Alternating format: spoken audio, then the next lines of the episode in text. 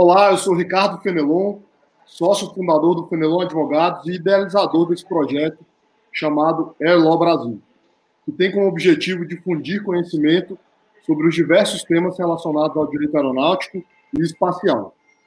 Essa ideia surgiu a partir de inúmeras mensagens que recebi nos últimos anos, tanto de colegas advogados quanto de estudantes interessados em se especializar na área. Ao longo das próximas semanas, eu vou conversar com os maiores especialistas do Brasil no assunto, para que eles possam contar um pouco sobre suas trajetórias profissionais, bem como avaliar um ou outro tema mais específico. Hoje temos a honra de receber o Renato Covelho, Chief People e Legal Officer da Avianca Holdings, desde dezembro de 2016. O Renato é formado em Direito pela Faculdade de Direito das Faculdades Metropolitanas Unidas de São Paulo. Ele também possui pós-graduação em Direito Societário e Econômico pela Fundação Getúlio Vargas e mestrado em Direito Internacional pela Universidade de São Paulo, pela USP. Antes de ingressar na Avianca, foi fundador e atuou como diretor jurídico na Azul Linhas Aéreas Brasileiras e trabalhou em escritórios de advocacia no Brasil e no exterior, incluindo o prestigiado escritório Machado em São Paulo. Renato, seja muito bem-vindo ao Erlau Brasil. Muito obrigado por ter aceitado o nosso convite. Não, Ricardo, eu que agradeço, eu que te parabenizar primeiro de tudo pela iniciativa. É difícil no Brasil a gente ter discussões e, e, e né, divulgação do direito aeronáutico, coisa que acontece muito em outros países da América Latina na Europa, Estados Unidos, mas no Brasil faltava isso e então eu agradeço em todos que, que, que praticam essa área, que estão na área, é, parabenizar pela iniciativa. Prazer estar aqui com você. Muito obrigado. Renato, vamos começar. É, vou, vou, começar te pedindo para contar um pouco é, sobre a sua carreira. Inclusive, você foi uma das pessoas que me inspirou muito a me especializar no direito aeronáutico. Conta para a gente como que, que aconteceu, assim, como você foi parar nessa área tão específica. Bom, desde pequenininho sempre fui um apaixonado por aviação, sempre quis ser piloto. Era daqueles que no sábado à tarde pedia para o pai levar para o aeroporto para ficar vendo avião. E quando ia viajar, não dormia a semana anterior, né? Porque né, quando era moleque viajar, né, voar não era tão fácil que nem é hoje, então cada vez que tinha uma viagem, já ficava preparando a semana inteira, esperando uh, o momento chegar, curtia cada minuto do voo, e sempre quis ser piloto, então eu, é, daí eu fui no colegial, fui vendo outras carreiras, e aí é, resolvi ir para o lado do direito, e durante a faculdade de direito, eu também fiz o curso de piloto, então também fiz piloto privado, piloto comercial, e aí eu consegui começar a entender, sendo piloto, né, consegui entender um pouco mais, não só das regras aeronáuticas, mas de navegação, e, um, e, e sair um pouco do direito aeronáutico, mas e também para a área um pouco operacional.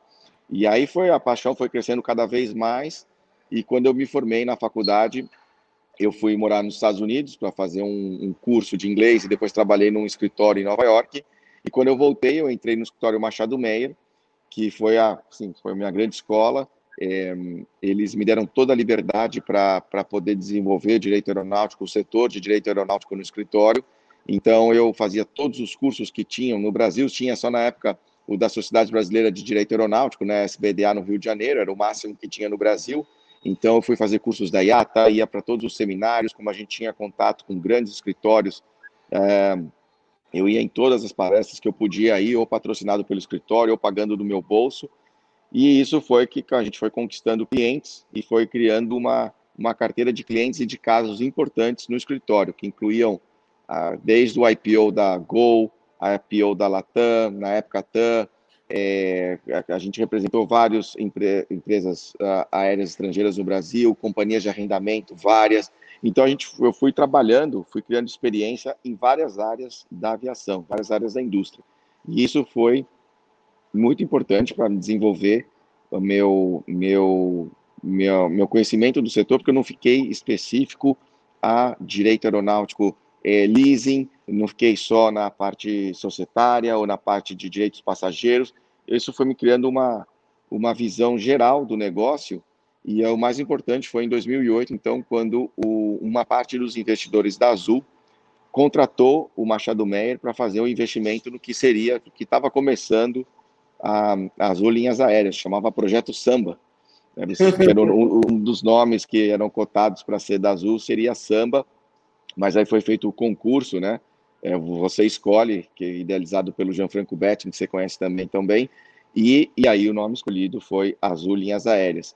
E quando eu estava numa fase que eu tinha acabado meu mestrado na USP, é, um, um mestrado na área de concentração de direito internacional, e eu falei sobre navegação aérea, né? Introdução ao estudo da navegação aérea. E os professores na época adoraram o tema, porque não tinha, você não tinha um, o que é navegação aérea, porque qual, qual, a razão dela existir, qual é a legislação que regula a navegação aérea, tudo o que acontece. Então, daí eu eu acabei o meu mestrado na USP e fui fazer o meu o meu, como chama? Eu, eu tinha tudo pronto para fazer o meu LLM. Eu ia tudo pronto para fazer o meu LLM é, peraí que tem um policial aqui, policial não, segurança do hotel pedindo para eu botar a máscara, e eu pedi para ele um minutinho. Aí eu, eu, eu ia fazer meu LLM na Universidade de Virgínia, tinha tudo tá prontinho para viajar, passagem comprada, tudo prontinho, quando é, eu fui convidado para ser fundador da Azul e, e, e, já começar como diretor jurídico. Então, eu desisti todo o meu mestrado, né, é, mas eu acho que foi uma escolha super, super acertada. Foram anos na Azul de, de começar na sala de estar da casa do Panda, é, indo na Calunga comprar papel e, e caneta e, o que, e saco de lixo, indo buscar o almoço para todo mundo, para o David, para todo mundo do grupo de fundadores, até que a gente foi para a primeira, pra primeira é, sede da Azul lá na, na Alameda Surubiju em, em Alphaville, e aí começou o que era 15 pessoas em torno de uma mesa, é, vendo como seria o uniforme, como seria tudo, né, o sucesso que a Azul é hoje. E aí, dentro da Azul, eu consegui ver um outro lado do direito aeronáutico, é o lado prático, né?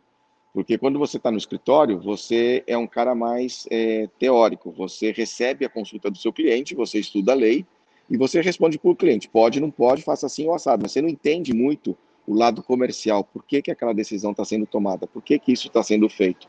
E aí, é, quando você está do outro lado, que você entende a, a, parte prática e algumas decisões como advogado você tem que começar a repensar, ser um pouco mais prático, um pouco menos teórico e ajudar na, na, na, na você um decision, decision maker, né, que falam que você passa a, part, a participar da evolução do negócio, isso foi muito legal. E daí, depois de oito anos e meio na Azul, eu recebi um convite para me mudar com a minha família para a Colômbia, para ser vice-presidente jurídico da Avianca Holdings, e depois de três anos, eu recebi o convite para. fui promovido a Chief e assumi a área de RH também. Então, hoje eu tenho RH e jurídico debaixo do meu, da minha responsabilidade como Chief People and Legal Officer aqui na Bianca Holdings, em Bogotá, na Colômbia. Então, resumindo aqui, sou um pouco da minha carreira e por que que da paixão de moleque, da paixão de criança pela aviação, é, é, eu consegui juntar a paixão da aviação, depois do direito, que eu me apaixonei também, aí juntei a aviação com o direito e aí segui minha carreira trabalhando numa área que eu amo e que, que me dá muito prazer.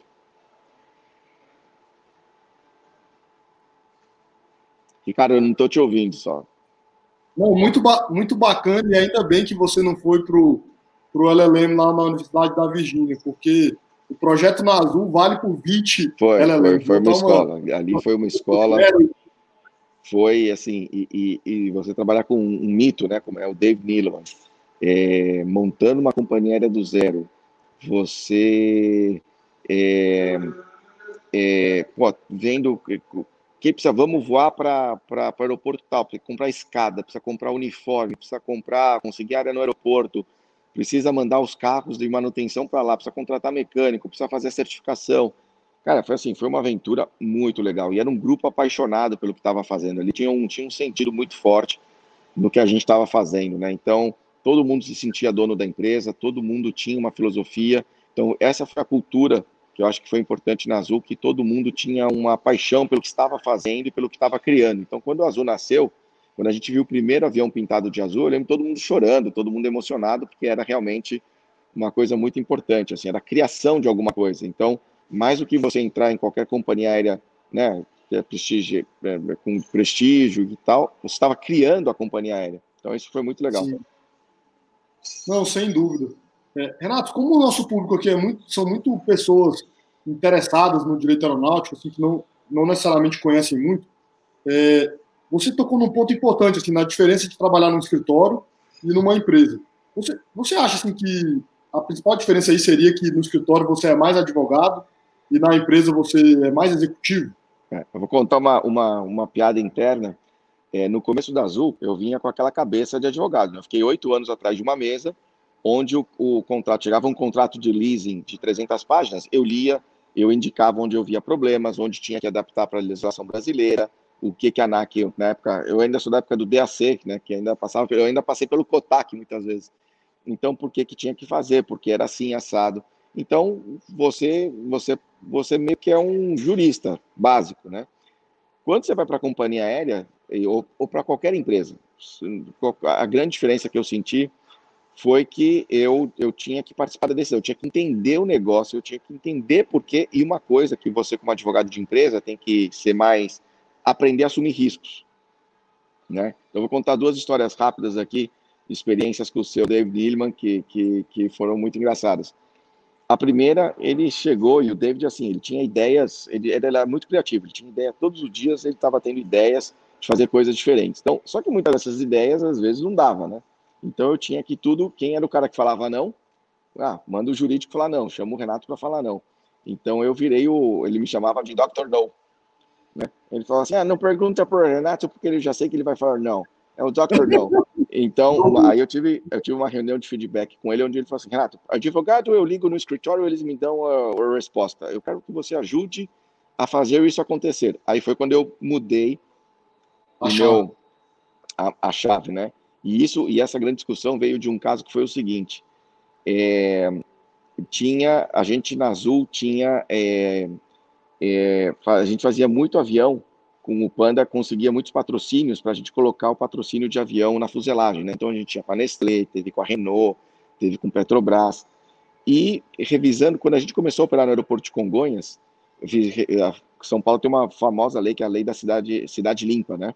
Não da ficha limpa, da cidade limpa. E, e aí, relendo a lei, por algum motivo, tinha lá que é, publicidade em aeronaves também tinha, era proibido na cidade de São Paulo e tinha que ser, você tinha que passar por um processo na prefeitura. Então eu cheguei para a área de operações e falei, olha, a gente tem um voo por semana aos sábados. Era um Porto Seguro, Congonhas, é, Campinas, Porto Seguro, Porto Seguro, Congonhas, Congonhas, Porto Seguro, Porto Seguro, Campinas. Só para quando a gente conseguiu o primeiro, nosso primeiro slot em Congonhas, que era um slot aos sábados. Então, o, eu, eu virei para a área de operações e falei assim, olha, a gente tinha 10, 12 aviões na época e tinha dois que eram pintados com patrocínio, acho que era da Nestlé, eu não lembro. Esses aviões não podem ir para Congonhas. Então, vocês, é, na hora de fazer a programação, fazer o trilho, não ponham essas aeronaves com essas duas matrículas para Congonhas, porque a gente pode ter problema. Então, tá bom. Chegou no sábado, o avião que ia fazer o trilho teve um problema e colocaram o avião, espero qual era, o avião que tinha propaganda. E aí falaram assim, ó, não, não podemos, vamos ter que cancelar o voo 150 passageiros em Porto Seguro, porque o jurídico disse que esse avião não pode voar para São Paulo, então cancela o voo. Vamos reacomodar a Latam, Gol, foi o que dá para fazer. Bom, chegou na segunda-feira, o David estava furioso, ele queria, ele queria me matar. Aí eu expliquei: não, David, poxa, se o avião vasse para São Paulo, a gente tinha um risco de tomar uma multa. Ele, quanto é essa multa? Eu falei: ah, peraí, deixa eu ver. R$ 1.600. Ele falou: Renato, a gente gastou 58 mil reais de hotel, reacomodação, e você preocupado com uma multa de 1.600 reais. Eu tomo 10 multas de 1.600 reais. Você tem que aprender a assumir o risco, eu não quero. Aí eu falei assim, mas David, a segunda multa é 3.200. Ele falou, Renato, para de ser advogado, você tem que pensar no negócio.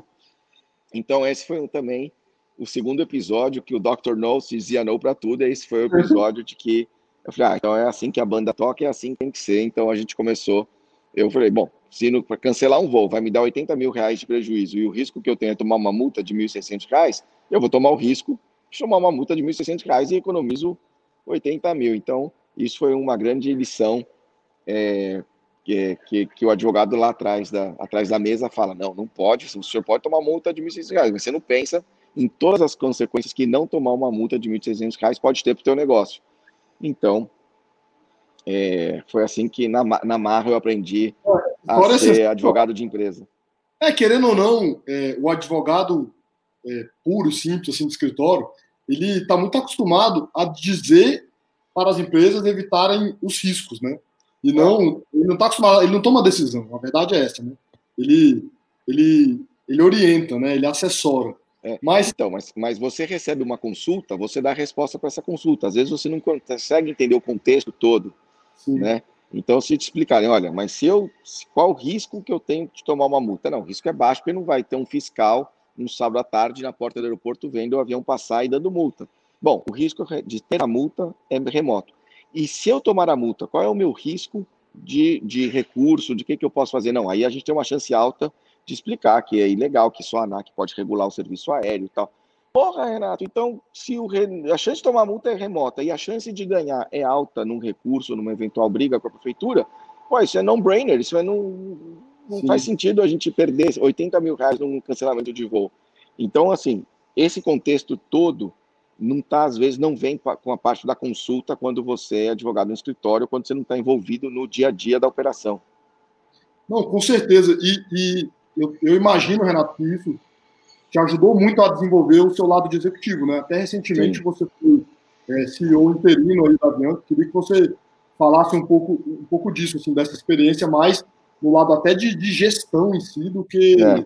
do que do livro. Foi, foi, uma, foi uma experiência interessante, bacana, uma surpresa. Né? A Avianca vinha passando por uma transformação é, com a entrada de novos sócios, um novo acordo de acionistas, e o presidente na época, o CEO na época, é, resolveu sair da empresa em abril de 2018, de 2019. Bom, aí foi uma surpresa. Então, o que, que a gente faz? Tem que ter, você tem toda uma, né, o, o, conselho de administração tem que escolher um novo, um novo CEO, porque algumas funções da empresa são escolhidas dentro do comitê. Aí, aí, é que você vai vendo a complexidade, às vezes, de tomada de decisões em empresas de capital aberto, empresas mais, mais sofisticadas. Então, você tem um conselho de administração, você tem um comitê de talento humano, né, que é o comitê de RH aqui nosso, você tem comitê financeiro, comitê de riscos, né, é, tudo em prol da, da, da, melhor governança corporativa, já que você é uma empresa de capital aberto, você tem que mostrar para os seus acionistas que você tem é, esses controles. Então, o CEO resolveu renunciar, como a gente fala na, na Colômbia, ele renunciou ao cargo dele e precisava ser nombrado um novo CEO enquanto começa, começava o processo de busca de contratação de um novo CEO mais experiente e tal.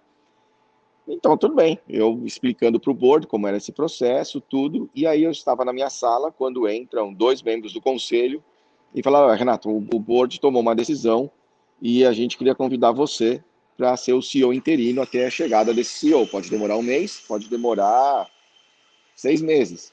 Enquanto isso, você já é o representante legal, como General Counsel, você já tem a representação legal da empresa, então você já tem é, experiência a gente vai estar do seu lado, né? Você não vai tomar nenhuma decisão que não seja compartilhada e aprovada pelo board, mas a gente tem total confiança no seu trabalho e queria fazer esse convite. Aí era aquela pergunta que você não fala assim, posso pensar, né? Posso ligar, posso ligar em casa e consultar a esposa? Não, aí na hora eu falei, nossa, me senti honrado com o convite, pela confiança, né, dos acionistas que vêm com o advogado da empresa. É, então, e, e, aí foi um pouco disso, que ele não era só o advogado, né? Eu tinha é, tinha conhecimento do negócio, do business, né? Então, assim, tinha capacidade, capacidade de tomar decisões estratégicas, comerciais, financeiras, que eu ganhei ao longo desses 10, 12 anos de Azul, mais os três anos que eu estava na Avianca como General Counsel.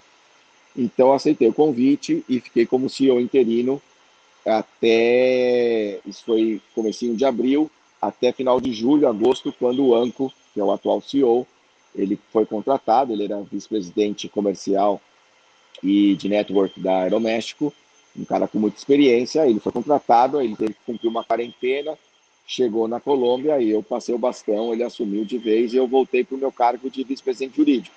E aí foi quando em setembro, outubro de 19, o Anco vendo esse meu, meu, meu lado humano, tudo isso que a gente tinha muito na Azul, explicando para ele como que era é, a gestão de pessoas e tudo na Azul, ele queria fazer uma mudança estratégica na área de recursos humanos e me convidou então também para assumir o lado de, de, RH. Então, de advogado, fui para CEO e para RH. Então, você mostra que às vezes a carreira numa empresa te, te leva para caminhos bem bacanas. Não, com certeza. Eu, eu, imagino o desafio que deve se lidar com pessoas, né? Porque, sem dúvida nenhuma, é o maior ativo das, das, empresas aéreas. Mas eu queria agora, Renato, é, assim, nesse segundo bloco a gente sempre entra num assunto mais específico, assim, de de direito aeronáutico e é, você, você é um dos poucos profissionais que tem essa experiência prática tanto no mercado brasileiro quanto em outros mercados da América Latina. É, nesse sentido, eu queria que você nos contasse um pouco é, algumas dessas diferenças, assim, óbvio que isso aqui é muito, muito simples, né? Principalmente do ponto de vista jurídico. Por exemplo, a diferença da judicialização envolvendo consumidores no Brasil e na Colômbia, ou até mesmo questões burocráticas do ponto de vista regulatório. Você citou uma agora super interessante, que você viveu lá na época, de não poder colocar propaganda no avião, que tinha a ver com regra do outdoor da cidade. Então, assim, o Brasil é complexo, né? É. Não, o Brasil é sui generis em muita coisa, né? Tem muita coisa que, que é a jabuticaba, só existe no Brasil. Mas, por exemplo, uma coisa que é muito interessante aqui na Colômbia, todo documento que você vai assinar, você tem que botar, você tem que botar o dedo, você tem que botar a sua, sua impressão digital do lado. Todo documento, você vai no banco, você vai, você vai assinar um contrato, tudo aqui é tradição.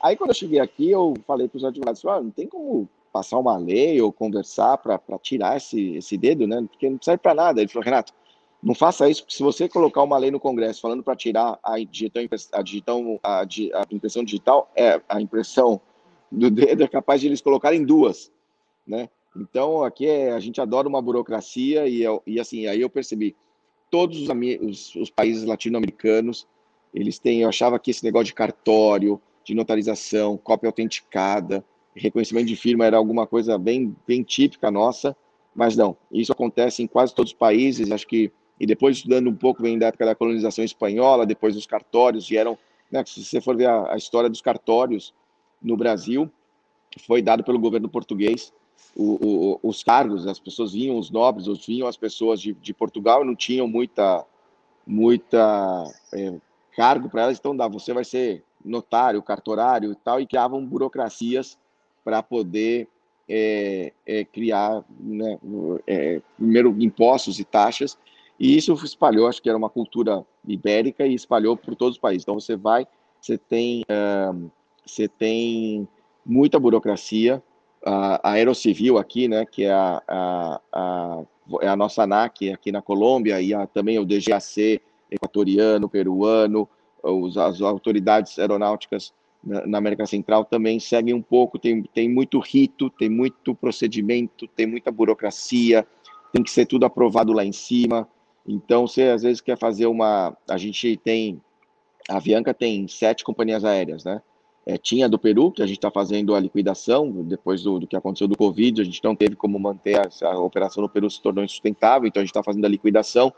Aí você tem que passar por todo o processo de liquidação, processo de extinção, tanto dos órgãos comerciais, né, a, a junta comercial, como no, na, na, na, na DGAC, que é a Direção General da Aviação Civil. Então, tem toda uma burocracia. É, aqui na Colômbia, no Civil também, toda uma burocracia. A gente tem, a gente, o, o bom da Colômbia e desses países é que eles têm uma cooperação mais flexível com os Estados Unidos. Então, todos os aviões da Avianca tirando da Costa Rica, todos operam com matrícula November registrado nos Estados Unidos e os pilotos com matrícula com, com carteira de piloto November. E, e enquanto você demora, na, na, época, não sei como funciona hoje, na ANAC, a gente tinha para marcar um cheque de voo, era meio burocrático, demorava, tinha... Aqui você faz tudo com a, com a, com a, com a, com a FAA, tudo de forma eletrônica, você envia tudo por PDF, nada precisa ser cópia autenticada, nada precisa. E por que isso? Porque simplesmente quando você vai clicar o botão, você fala que todas essas cópias são originais, verdadeiras, e você vai responder perante a lei se o documento for falsificado ou tiver algum problema. Meu amigo, você clicou ali e aquele documento tiver uma alteração, não é o documento original, você vai responder por um processo. A mesma coisa de notarização de as firmas. Aqui no Brasil, você precisa fazer uma firma reconhecida, você tem que ir no cartório, ganhar um carimbo, ficar na fila, pagar uma grana e tal. Nos Estados Unidos, não. Todo qualquer advogado, secretária, gerente de banco, ele vai na prefeitura da cidade, faz um juramento, faz um curso de notário, recebe um selo e ele pode reconhecer firmas desde que a firma seja reconhecida, seja feita na frente dele. Ele firma e acabou. Ele não pode cobrar por isso. E se ele, se ele reconhecer uma firma que não é dele, ou que não foi assinada na frente dele, esse cara vai pegar uma cana preta, vai responder um processo e tal. Então, assim, é, existe muito mais confiança. FA, você faz tudo tudo por PDF, mas já de anos e anos, quando eu comecei o processo na Azul de o processo na Azul para voar para Fort Lauderdale e Orlando, era tudo muito, muito simples. Era muito simples, assim, você tinha procedimentos, você tinha que entregar documentação, mas não tem que ser três vias originais, cópia autenticada, registrada em cartório e tudo isso. Então, então facilita um pouco, assim, você compara a América Latina com os Estados Unidos, é muito mais, é muito menos burocrático e muito mais ágil a forma de trabalhar.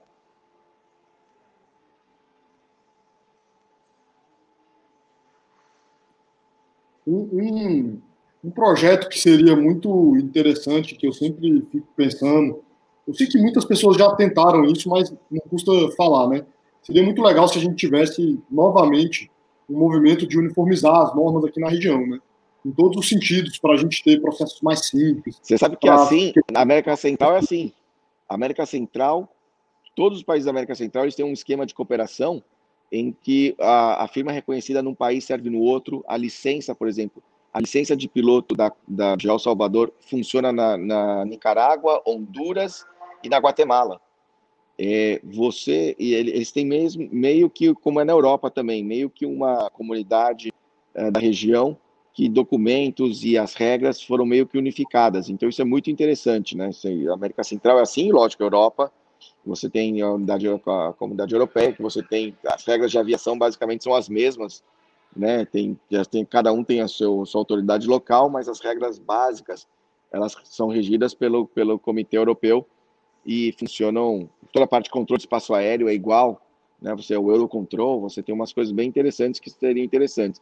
Então, e um pouco do, do, do Mercosul era isso, né? Você desburocratizar e tornar regras. Eu acho que a única regra do Mercosul que eu acho que funciona é você poder viajar com a RG. Fora isso, eu não vejo muita coisa que, que seja que seja unificada. Agora tem as placas do carro, dos carros aí no Brasil, mas também não sei se isso tá vai vai vai vai para frente. Eu já vi muitos carros aí, né? Cada vez que eu vou a passeio, ou a visitar, ou a trabalho. Mas vamos ver se tudo isso vai dar certo e a gente poder passar de placa de carro para placa de para matrícula de avião, quem sabe. Não, com certeza, Renato. Você tocou nesse ponto que todas as aeronaves da Avianca têm prefixo americano, né, prefixo November, que a gente fala. Quando eu estava na ANAC, eu participei de um projeto muito interessante, coordenei o projeto, que foi do, do inter, interchange de aeronaves. É, de aeronaves é, chilenas poderem ser operadas por tripulação brasileira e isso, isso começou comigo em 2001, o primeiro avião que a ABSA recebeu, que era um avião Exatamente. Um de um avião da Latam. Eu que fiz Bliss. E aí a primeira coisa que a gente chegou na nossa mão foi a possibilidade que eles, eles nos perguntaram de fazer um exchange agreement. Né? E aí todo mundo, mas como é que funciona isso? Como é que funciona isso? Aí peguei, fui lá para a Rua da Glória, lá, no, lá no, no, Rio de Janeiro, no DAC, sentei com o pessoal, primeiro fui no RAB na época, que era o Dr. Coelho, tinha um famoso é, que, que ajudava muito, e ele falou, olha, Hum, isso não funciona, e a gente subiu, escalou, rodou a, o DAC inteiro na época, e não foi possível achar uma solução para fazer um interchange agreement, que era justamente a aeronave poder ser utilizada por tripulação brasileira e tripulação é, é, chilena. E isso a gente tem hoje, graças à, à matrícula November e acordos que o FAA fez com a, todos os países da região, Hoje um avião meu pode sair de Bogotá, voa para Miami, fazendo cumprindo um, um, voo da Avianca Colômbia. Aí uma tripulação equatoriana poderia pegar esse avião, voa para Quito com matrícula americana e tripulação é, equatoriana. Esse avião volta para, em vez do avião, o que acontece? Em vez do avião ficar parado, tem um voo noturno, o avião fica o dia inteiro sentado no sol em Miami, esperando o voo da noite. Você usa essa, essas 12 horas que o avião ficaria parado para fazer voo para outras companhias. Então você pode ter o avião, o, avião sai Bogotá, Miami, faz um Miami, Equador, Miami e volta para Bogotá à noite. Isso ajuda muito. Não, com certeza. E o processo que a gente tocou aqui, tudo isso ajudou muito, né? Porque já tinha o processo da APSA. O que a gente tentou fazer foi deixar mais claro para não só a APSA, mas para todo mundo, para que tivesse um processo, entendeu? Ah, eu quero fazer interchange, funciona assim. Funcionou muito bem, a Latam fez aí durante muito tempo ela usava os, os 767 com prefixo chileno e fazia essa troca aí que você falou. E, e, o, e, é muito legal você perceber a otimização que isso, que isso dá no negócio, né? Mas, Renato, infelizmente a gente está chegando aqui no final desse bate-papo, a gente tem assunto para para uma semana. Eu adoraria que você voltasse em breve. Não, mas só é... me convidar. Tem sempre uma, uma última pergunta que, que eu faço, que é o seguinte. É, eu, te, eu tenho uma impressão, e, e favor me corrija se eu estiver errado, que o direito aeronáutico é igual, nós somos iguais àquelas pessoas que aprendem a tocar violão sozinho. Porque a gente vai se especializando e vai procurando coisa picada. É. Então, assim, é, queria que, se você pudesse, dar um conselho, assim, uma dica para estudantes e colegas que têm interesse em se especializar na área. Não, primeiro é o que você falou, estudar. E eu corri atrás, eu fiz o curso da SBDA, mas era um curso muito básico. Depois eu comecei a ver, por sorte, eu trabalhava num escritório que apoiava muito nessa parte de, de, de capacitação técnica, então eu tive essa oportunidade, mas eu ia atrás.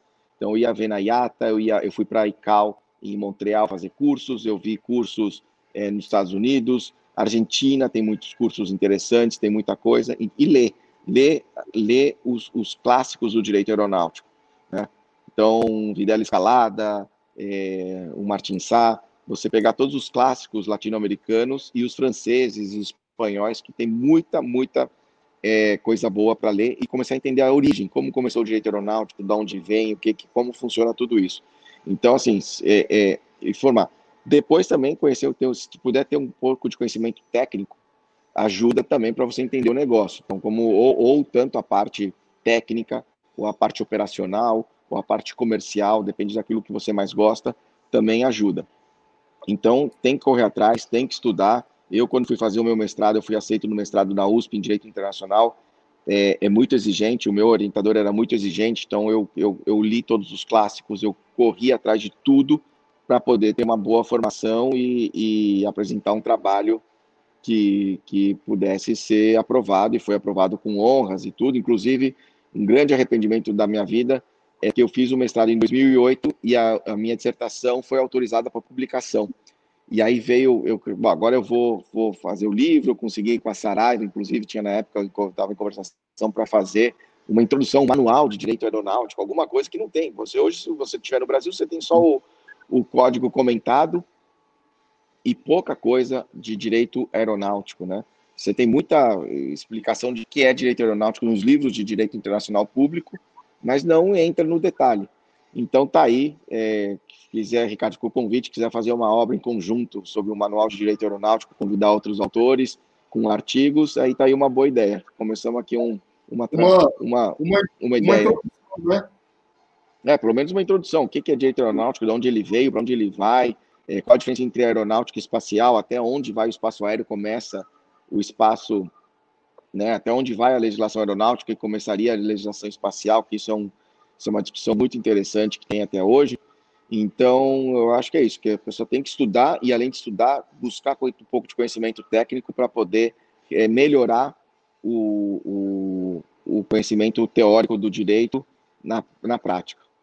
Pro, projeto anotado e eu quero ver você cumprir esse prazo como Chief Legal e, e People da, da Avianca.